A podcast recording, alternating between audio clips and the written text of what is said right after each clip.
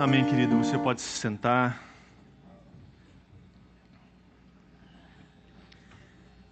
E eu também vou me sentar.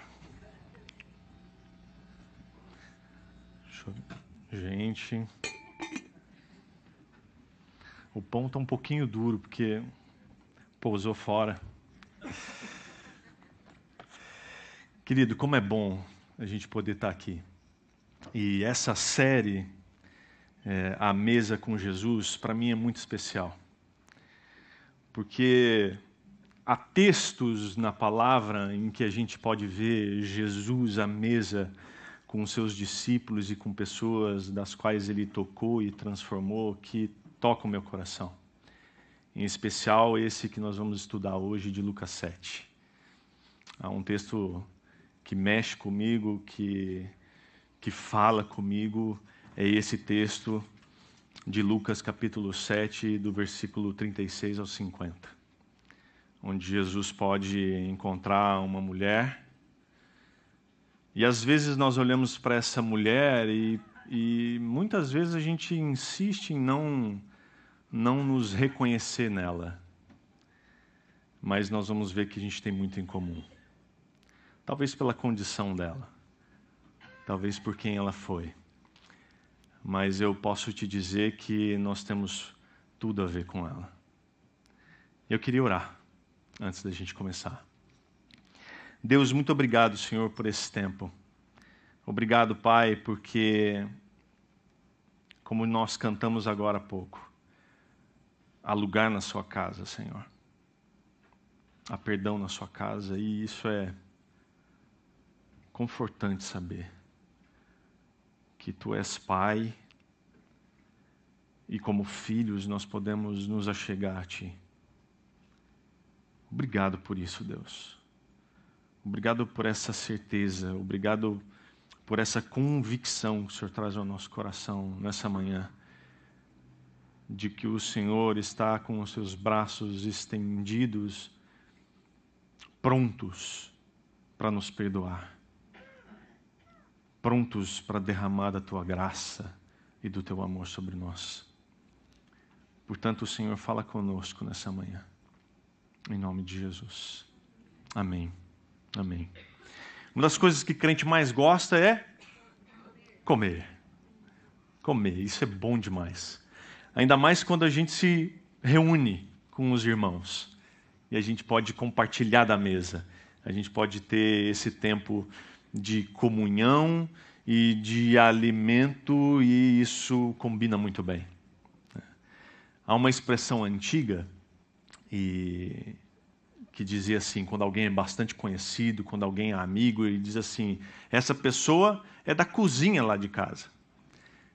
Então eu, eu gosto de formalidades. Eu gosto de sentar numa mesa onde tem a sua formalidade e tal, mas eu gosto mais mesmo é de informalidade quando a gente é chamado na casa de alguém e esse alguém nos leva para a cozinha, onde o alimento está sendo preparado. E isso é bom, é gostoso, porque enquanto a gente tem uma conversa gostosa juntos, a gente sente os aromas da comida sendo preparado. Esses dias atrás alguém me convidou e eu achei a cozinha dessa pessoa a cozinha mais sensacional, porque tem uma churrasqueira dentro da cozinha. E aí quando a gente teve o tempo ali junto, a gente se reuniu, né, Vera? A gente se reuniu na cozinha, enquanto o Ricardo preparava ali o churrasco, na cozinha, e a mesa preparada lá na sala. A gente ficou ali na cozinha mesmo. A gente comeu, comeu ali na cozinha mesmo, e foi tão bom. Porque o que interessa, na verdade, na verdade mesmo, é a comunhão. É o tempo junto é esse momento em que a gente compartilha das nossas vitórias, compartilha da nossa alegria, mas também compartilha da nossa tristeza, das nossas derrotas. E é esse tempo de comunhão que proporciona isso. Porque você não compartilha as suas, os seus fracassos, as suas derrotas com quem você não tem intimidade. Mas com quem você tem intimidade, você se debruça e chora no ombro. E nada melhor do que uma mesa. Nada melhor do que estar com gente que você ama e que você confia. Eu lembro também das, das refeições em família. Era muito bom. Eu sou o caçula de sete irmãos. Então imagina os almoços de domingo como eram em casa. A mãe ia para a cozinha preparar as coxinhas.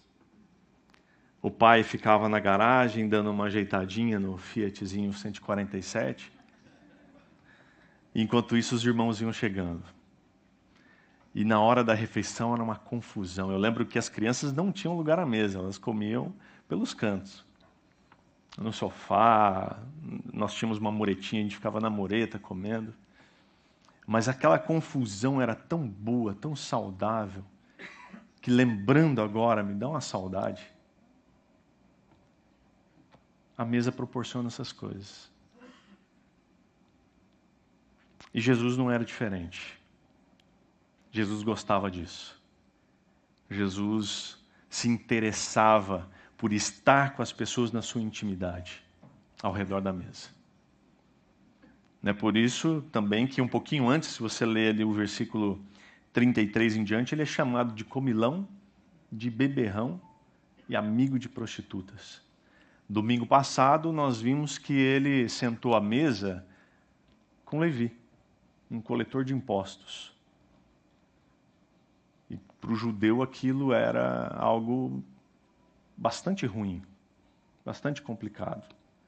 Porque o coletor de impostos, mesmo sendo do povo judeu, era aquela pessoa que não se relacionava nem com judeus e nem com Roma, porque ele era um constante traidor, alguém insignificante. Mas Jesus faz questão de se encontrar com ele, jantar com ele e com os seus amigos. E nesse texto de Lucas 7, ele encontra um homem chamado Simão, um fariseu, um religioso, que o convida para jantar na sua casa. Ele prontamente aceita e vai. O interessante, nós vimos isso também no texto de Levi, é que nessa época era muito comum, quando alguém chamava alguém importante para comer em casa, muitos curiosos apareciam. Ficavam na janela, entravam dentro da casa, e ficava ali assistindo. Então, imagina, é como a gente estivesse na mesa e uma multidão ali olhando, espiando, ouvindo a conversa, para saber o que estava acontecendo. Isso é uma doidice, né? Se a gente pensasse hoje, ah, vamos convidar alguém para nossa casa, aí você convida, alguém vai para sua casa, vai almoçar e de repente os vizinhos começam a entrar, ficar na janela espiando para ver o que estava acontecendo. Isso era comum aqui. Então, quando Simão convida Jesus, muita gente aparece ali para ver o que será que Simão está querendo aí com esse, com esse mestre, com esse rabino, com esse profeta? Porque, afinal de contas, Jesus estava na boca do povo, Jesus era alguém já conhecido, alguém importante. Então havia um convite formal de Simão e, por conta disso, atraiu a curiosidade do povo. Né? Só que eles não esperavam que gente não convidada e gente principalmente que não era bem-vinda pudesse entrar e fazer um, um burburinho, alguma coisa meio estranha que fosse atrapalhar a solenidade, que fosse causar um certo escândalo ali naquele meio. E é isso, é nesse contexto que entra essa mulher uma mulher conhecida de todo mundo. Uma mulher que todo mundo sabia quem era ela. E ela entra e causa tudo isso que a gente vai ler agora aqui. Em Lucas capítulo 7, versículo 36 em diante. Acompanha comigo. Um dos fariseus convidou Jesus para jantar. Jesus foi à casa dele e tomou lugar à mesa. Quando uma mulher daquela cidade, uma pecadora, soube que ele estava jantando ali, trouxe um frasco de alabastro contendo um perfume caro. Em seguida, ajoelhou-se aos pés de Jesus, chorando. As lágrimas caíram sobre os pés dele, e ela o secou com o seu cabelo. E continuou a beijá-los e a derramar perfume sobre eles. Quando o fariseu que havia convidado Jesus viu isso, disse consigo: Se esse homem fosse profeta, saberia que tipo de mulher está tocando nele. Ela é uma pecadora. Jesus disse ao fariseu: Simão, tenho algo a lhe dizer. Diga, mestre, respondeu Simão. Então Jesus lhe contou a seguinte história: Um homem emprestou dinheiro a duas pessoas, quinhentas moedas de prata a uma delas e cinquenta a outra. Como nenhum dos devedores conseguiu lhe pagar, ele generosamente perdoou a ambos e cancelou suas dívidas. Qual deles o amou mais depois disso? Simão respondeu: Suponho que aquele a quem ele perdoou a dívida maior. Você está certo, disse Jesus. Então voltou-se para a mulher e disse a Simão: Veja esta mulher ajoelhada aqui. Quando entrei em sua casa, você não ofereceu água para eu lavar os pés, mas ela os lavou com as suas lágrimas e os secou com os seus cabelos. Você não me cumprimentou com um beijo, mas desde a hora que eu entrei, ela não parou de beijar os meus pés. Você não me ofereceu óleo para ungir a minha cabeça, mas ela ungiu os meus pés com um perfume raro. Eu lhe digo: os pecados dela, que são muitos, foram perdoados e por isso ela demonstrou muito amor por mim. Mas a, pe a pessoa a quem pouco foi perdoado demonstra pouco amor. Então Jesus disse à mulher: Seus pecados estão perdoados. Os homens que estavam à mesa diziam entre si: Quem é esse que anda por aí perdoando pecados? E Jesus disse à mulher: A sua fé a salvou. Vá em paz. Que texto poderoso. E que cena incrível. Quando eu leio esse texto, é inevitável que eu me queira transportar para aquele lugar e fazer parte de uma dessas pessoas curiosas que estão na janela ou dentro da casa espiando tudo. E é gostoso fazer esse exercício de imaginação e me colocar lá, naquele lugar, naquela hora e vendo toda a cena. E é isso que eu gostaria de convidar você a fazer. A pensar como se você estivesse naquele lugar, vendo tudo acontecer. A primeira coisa que a gente aprende com um texto é que um convite para um jantar não basta para que haja intimidade no relacionamento. Simão convidou Jesus e Jesus aceitou o convite. Isso já seria uma oportunidade impressionante, incrível, imperdível para gerar relacionamento com alguém tão importante. Alguém que já estava fazendo coisas impressionantes.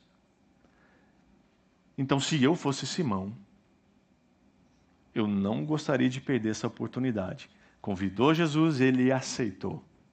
Uau, que oportunidade de fazer a diferença, de preparar o melhor jantar, de gerar talvez ali uma amizade, de gerar um relacionamento com ele de modo que eu pudesse ter outros jantares com ele.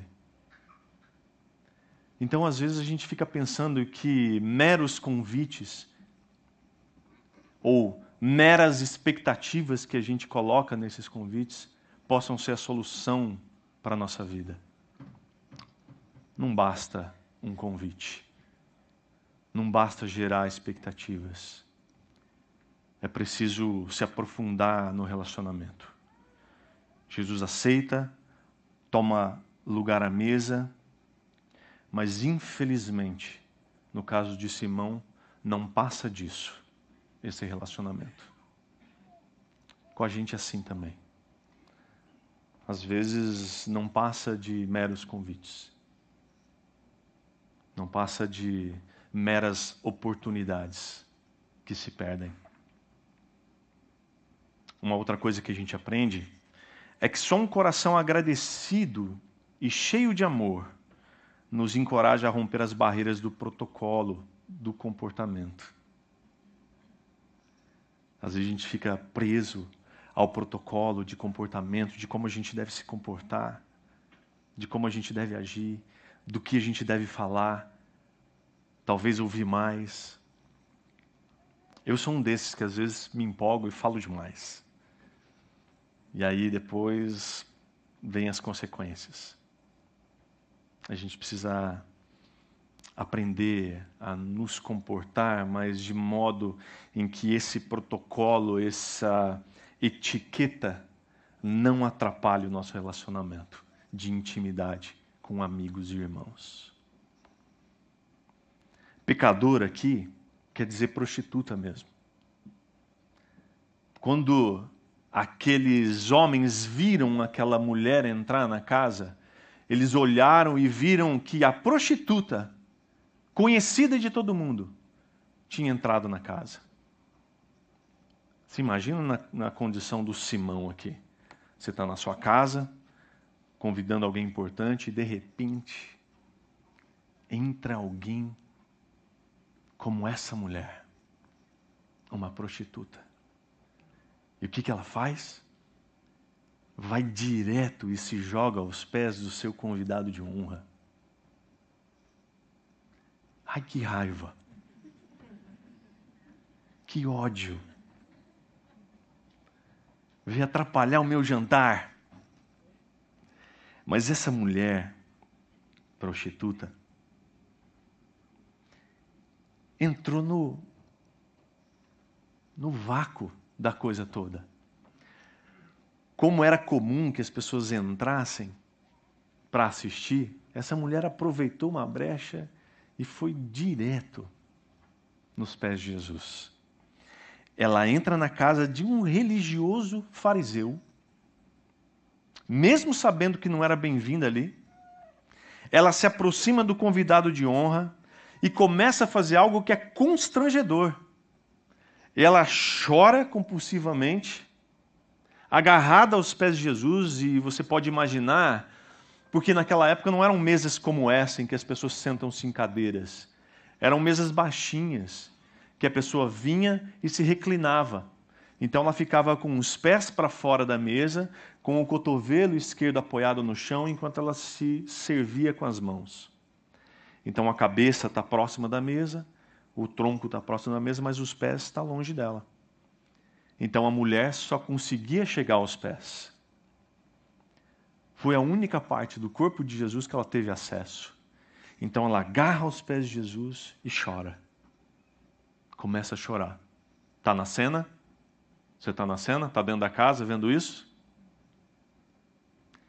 Como se não bastasse o seu choro e as lágrimas sendo derramadas aos pés de Jesus, ela enxuga essas lágrimas com os próprios cabelos. Perceba que essa mulher ela já não está mais com o véu.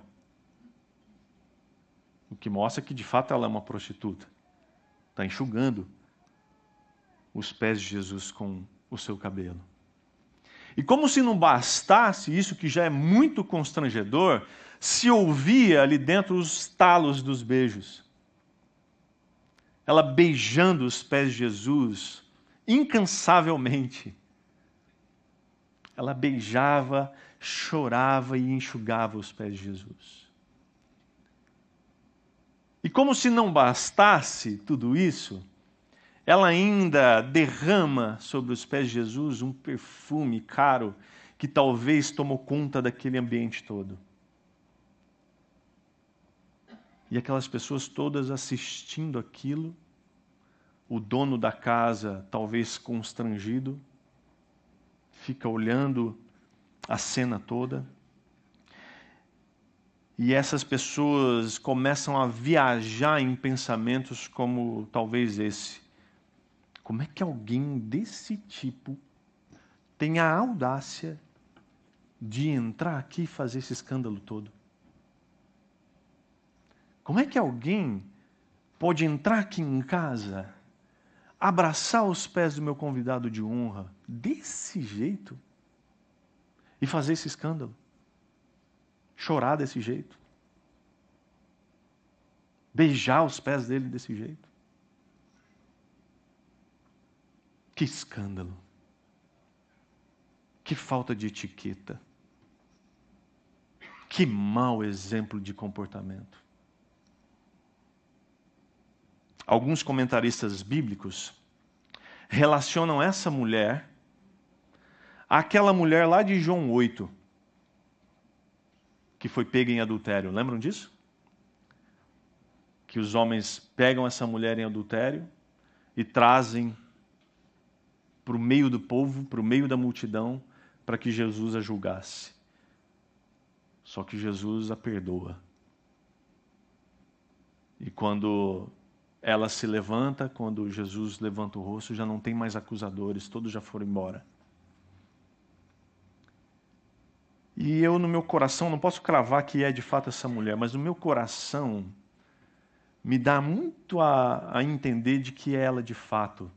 Porque uma situação como essa, em que essa mulher foi exposta ao ridículo, ao julgamento diante de uma multidão, em que encontrou esse Jesus que é perdoador e cheio de graça, que levanta o rosto e pergunta para ela: Onde estão os teus acusadores? E ela responde: Não há mais nenhum.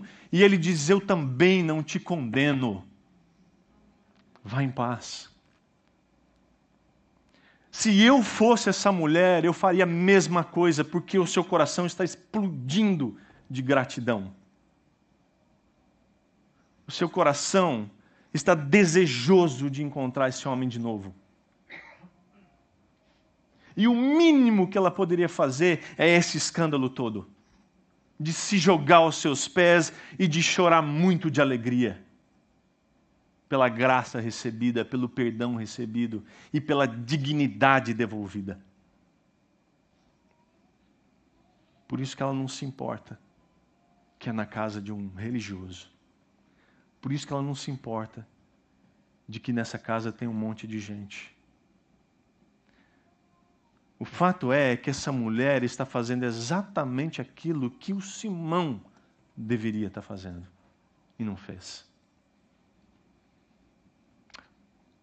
Uma terceira coisa que a gente aprende é que só a arrogância de um coração cheio de orgulho é capaz de fazer julgamentos precipitados e equivocados.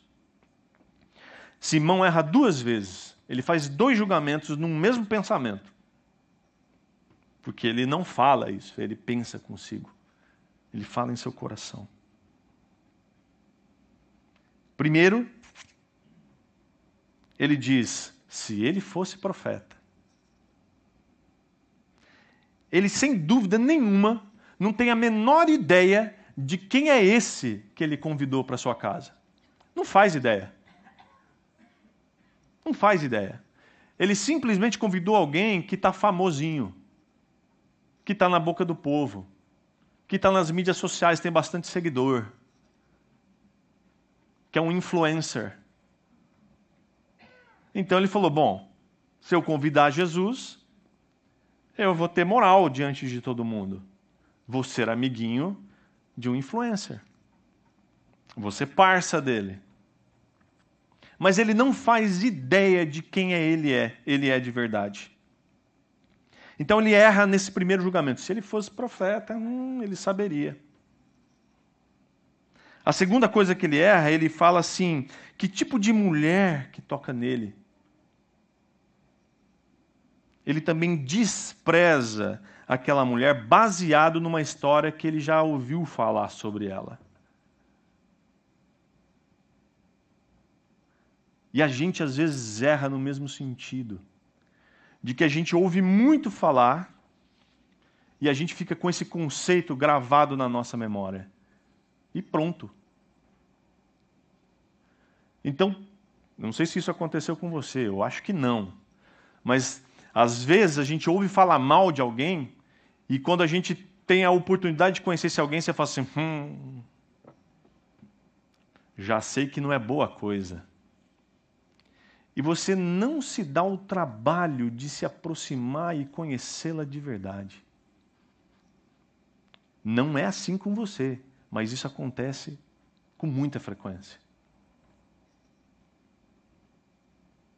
Uma quarta coisa que a gente aprende é que um coração que é cheio de si, que é egoísta, sempre demonstra má vontade em entender a dinâmica graciosa do perdão e do amor de Deus. Jesus conta uma história simples para esse homem de um credor que devia 500 moedas, de um outro que devia 50. Os dois não podiam pagar. Mas o, o benfeitor perdoa a dívida dos dois. E Jesus faz uma, uma pergunta para ele, simples também: Simão, qual dos dois amaria mais o benfeitor depois desse perdão? Olha a resposta do Simão. Suponho que aquele de quem ele perdoou a dívida maior. Suponho, Simão. Suponho. É claro e é evidente que aquele que teve a dívida maior paga é quem vai ser mais grato. Então, essa displicência do Simão, essa má vontade de aprender algo precioso e grandioso, nem incomoda Jesus. Porque Jesus ainda dá um joinha para ele. Muito bem, Simão. Se fosse eu, eu falaria assim, Simão, você está louco? Como que você supõe? Você está com muita má vontade, Simão. Acorda. Você não entendeu nada até agora. Quando é que você vai aprender? O problema é que às vezes a gente age igual Simão, supondo demais. A gente supõe muita coisa. A gente supõe que o outro é, não é tão assim como a gente pensa ou como o outro pensa.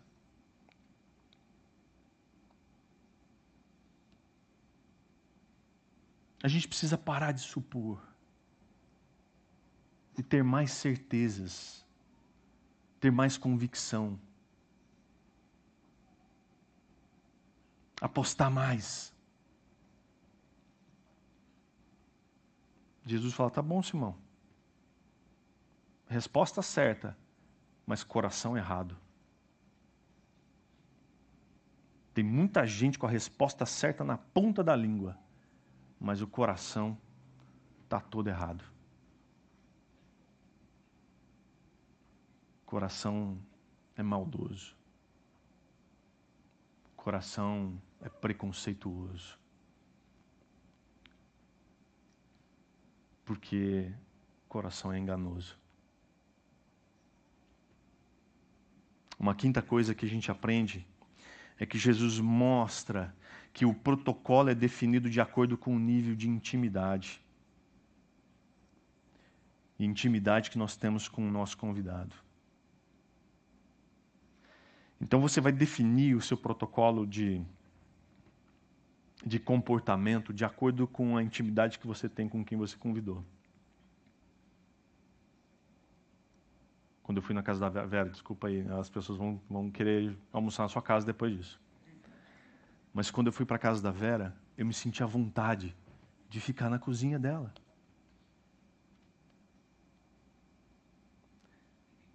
Porque a cozinha dela me atraiu. Principalmente a churrasqueira. É muito legal, gente. Jesus pergunta para aquele homem: Simão, está vendo essa mulher? Simão, você vê mesmo essa mulher? A questão aqui é interessante, porque Simão não conseguiu ver a mulher como então ela era naquele momento. Ele viu aquela mulher como ela tinha sido. E nós fazemos isso o tempo todo com as pessoas. Nós olhamos para a pessoa e fazemos uma avaliação como ele ou ela havia sido. E não como essa pessoa é nesse instante. Então, olha para a pessoa que está do seu lado aí. Pode olhar. Olha bem nos olhos dela.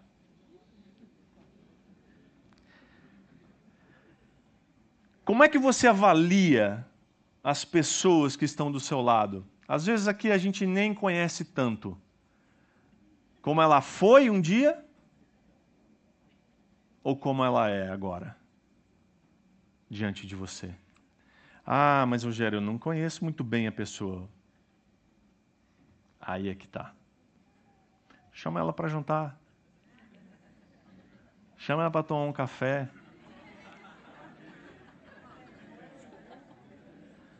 Essa semana vai ter bastante, né? Porque assim, quando a intimidade acontece, é que nós conhecemos de fato as pessoas. Não fique com a impressão de quem ele foi ou de quem ela tem sido até aqui. Porque se ele ou ela teve um encontro com Jesus, eu te digo a verdade, a sua vida foi transformada. Então ela já não é mais. É Cristo quem é. Então para com esse pré-julgamento, com essa ideia satânica de avaliar as pessoas pelo que elas foram. Porque se elas se encontraram com Jesus, ela não é mais, e sim Cristo vive nela. Então, quando Simão olha para aquela mulher, o que, que ele vê? Prostituta. E quando Jesus diz para ele: Simão, está vendo essa mulher? Ela não é mais. Porque ela se encontrou comigo, Simão. Ela esteve comigo. E aquilo que ela foi, ela já não é mais, agora ela é nova criatura. porque a graça foi derramada sobre ela, o perdão foi derramado sobre ela. E aí Jesus começa a fazer um contraste de protocolos entre Simão e essa mulher. Ele diz: Você, Simão, religioso, homem correto diante dos outros, você não me ofereceu água para os pés, mas ela lavou com as lágrimas os meus pés. E ela enxugou com os cabelos. Você, Simão, não me cumprimentou nem com um beijo, mas ela não para de me beijar desde a hora que eu entrei. Você, Simão, nem me ofereceu óleo para ungir a minha cabeça, mas ela me ungiu os pés, sim, porque ela não conseguiu chegar na minha cabeça, Simão, porque ela não tem acesso à sua mesa mas ela ungiu os meus pés com um perfume caro. Sim, porque ela, quando entrou na sua casa, ela entrou com tudo de valioso que ela tinha. Ela entrou com um coração arrependido, ela entrou com um coração cheio de amor, fé no Filho de Deus e com adoração. Nem da forma mais burocrática, Simão, você me recebeu. Nem religiosamente, nem protocolarmente você expressa a sua adoração àquele que visita a tua casa. E às vezes a gente age igualzinho. Igualzinho. Nós tentamos adorar esse Jesus de uma forma protocolar, burocrática. Só que a gente nem se dá conta de que ele nem está na casa. Porque nós não estamos dispostos a abrir mão do nosso protocolo. Porque protocolo é conforto, é segurança, é a certeza de que nada vai dar errado. Mas quando a gente abre mão do protocolo, porque nós temos um coração agradecido do perdão que nós recebemos, nós temos o coração agradecido porque nós erguemos a cabeça e olhamos em volta e nós não vemos mais acusador, porque nem ele nos acusa mais. E isso não nos move a chorar em seus pés e a derramar sobre ele aquilo que a gente tem de mais valor, que é o nosso orgulho.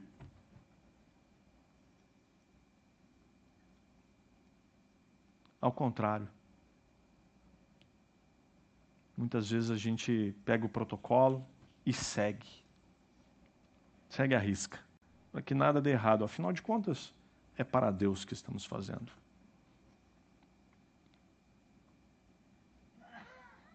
Somente um coração agradecido sabe expressar gratidão e amor pelo perdão recebido. Quanto lhe foi perdoado? Meu irmão, minha irmã. Quanto? Que tipo de adoração então você tem expressado? Jesus não ameniza os pecados dessa mulher. Ele não diminui os pecados dela. Ele faz questão de dizer que são muitos. Mas é o que explica essa demonstração tão extravagante, tão escandalosa, tão chocante de adoração dessa mulher, que entra na casa de alguém, de um religioso, não se importando com o lugar, nem com as pessoas que estão lá, mas expressa sua gratidão. E chora e abraça e beija os pés de Jesus.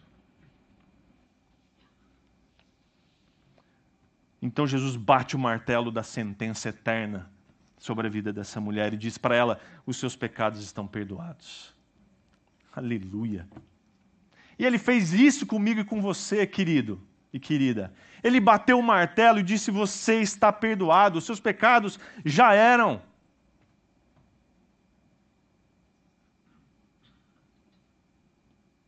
Quem muito ama é porque sabe que muito lhe foi perdoado. A questão é: você e eu sabemos de onde nós fomos resgatados. Nós sabemos. Ou você acha que só prostitutas são muito pecadoras? Não nós também somos muito pecadores. Quem muito ama é porque muito foi perdoado. E a última coisa que a gente aprende aqui na mesa do perdão, aquele que divinamente tem a prerrogativa de perdoar, nos brinda com um olhar de quem nós somos a partir do encontro com Ele. Jesus olha para nós e não vê aquilo que a gente foi, mas aquilo que a gente é a partir desse encontro. Quem é esse que anda por aí perdoando pecados? Ele é Deus. E um Deus perdoador, gracioso, que te ama, que me ama e deseja ter comigo e com você relacionamento. Relacionamento. Então Jesus diz àquela mulher: A sua fé te salvou, vá em paz. A tradução mais adequada, segundo alguns comentaristas aqui, não é esse vá em paz que a NVT nos traz, mas vá para dentro da paz. Porque o vá em paz era muito usado na despedida dos mortos. Mas o vá para dentro da paz significa: vem para mim, que sou o príncipe da paz. Mergulha nele. Ele está dizendo para ela assim: viu, some da minha frente e não volta nunca mais. Não. Ele está dizendo: anda comigo, filha. Você se encontrou comigo e o nosso relacionamento não termina aqui. Anda comigo. Continua em mim. Continua comigo. Vamos caminhar juntos até o final. E é isso que ele diz para mim para você. Vá para dentro da paz. Continua nele. Continua imerso nele. Porque nele você encontra perdão. Nele você encontra graça. e nele você encontra paz.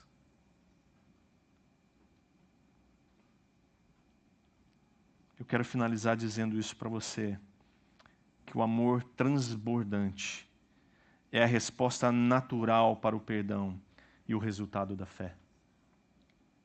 Mas somente aqueles que percebem a profundidade do seu pecado pode apreciar o perdão completo que Deus lhe oferece.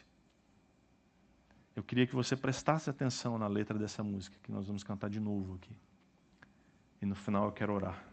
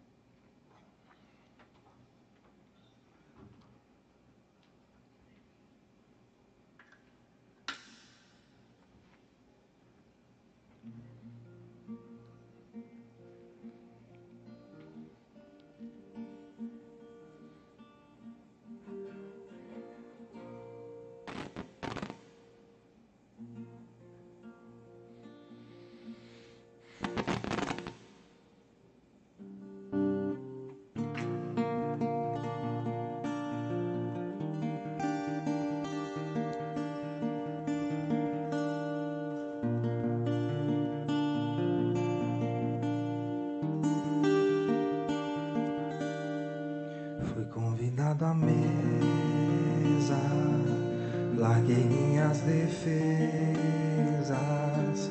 e vim reconhecer. Não merecia estar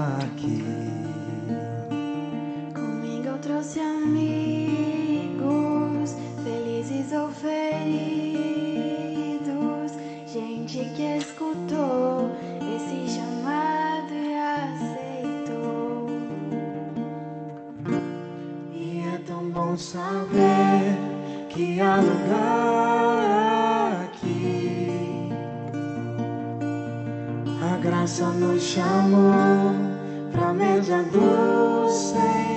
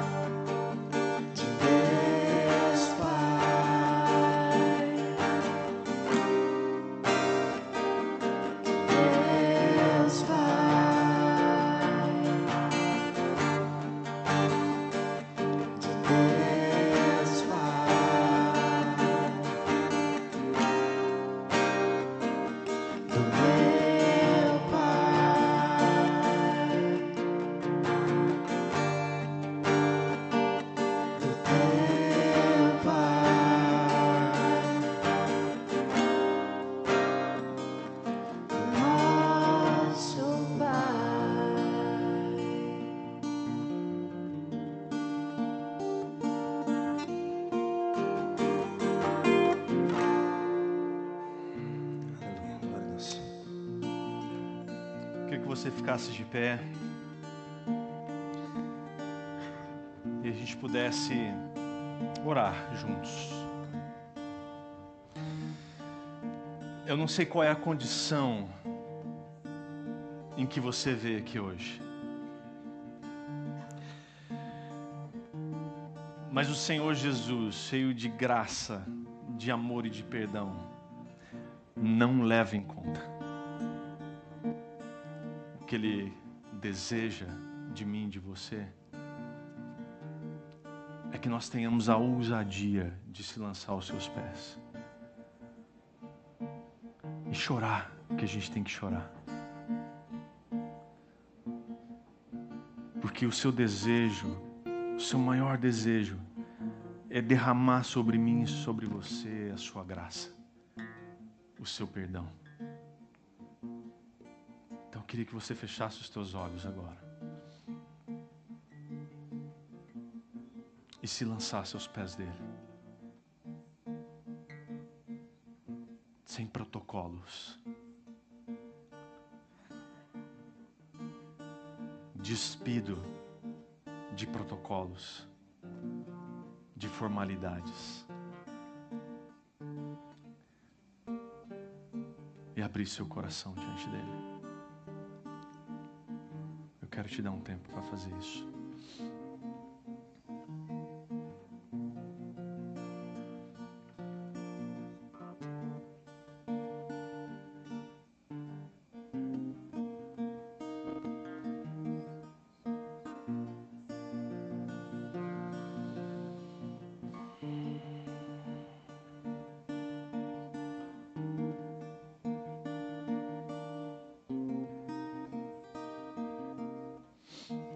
Jesus, meu amado.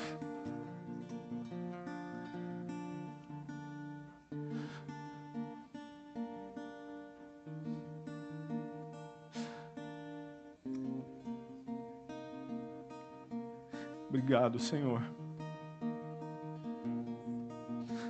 Obrigado pelo teu perdão, pela tua graça e pelo teu convite à mesa. A mesa é do Senhor. Todos nós temos acesso. Todos nós podemos sentar à mesa contigo. Experimentar desse perdão e dessa graça tão maravilhosa que nos alcança e nos abraça. Ah, Senhor, como é bom saber que eu posso chegar diante do Senhor sem protocolos sem etiqueta e simplesmente te amar. Porque o Senhor nos amou primeiro. Oh Deus, obrigado, Senhor. Obrigado. Porque o Senhor perdoou os nossos muito pecados. E nos trouxe para dentro da sua paz. Nós te louvamos, Senhor. Nós te bendizemos, Senhor Jesus. Obrigado, Senhor. Obrigado por esse banquete de graça e de amor. Em nome de Jesus. Amém, Senhor. Amém, queridos. Que Deus abençoe você, que você tenha um domingo maravilhoso na presença do Senhor, dos seus familiares ao redor da mesa. E que essa semana seja uma, uma semana de mesas, que eu sei que vocês já se combinaram. Que Deus abençoe você. Um último recado: a Silvia está pedindo para que aqueles que estão envolvidos com a com a IBF do final de semana, tem um tempo com ela lá. É uma reunião rápida para que ela só ajuste algumas coisas. Que Deus abençoe você, boa semana. Semana que vem nós estaremos aqui de novo com a continuação da série. Deus abençoe você.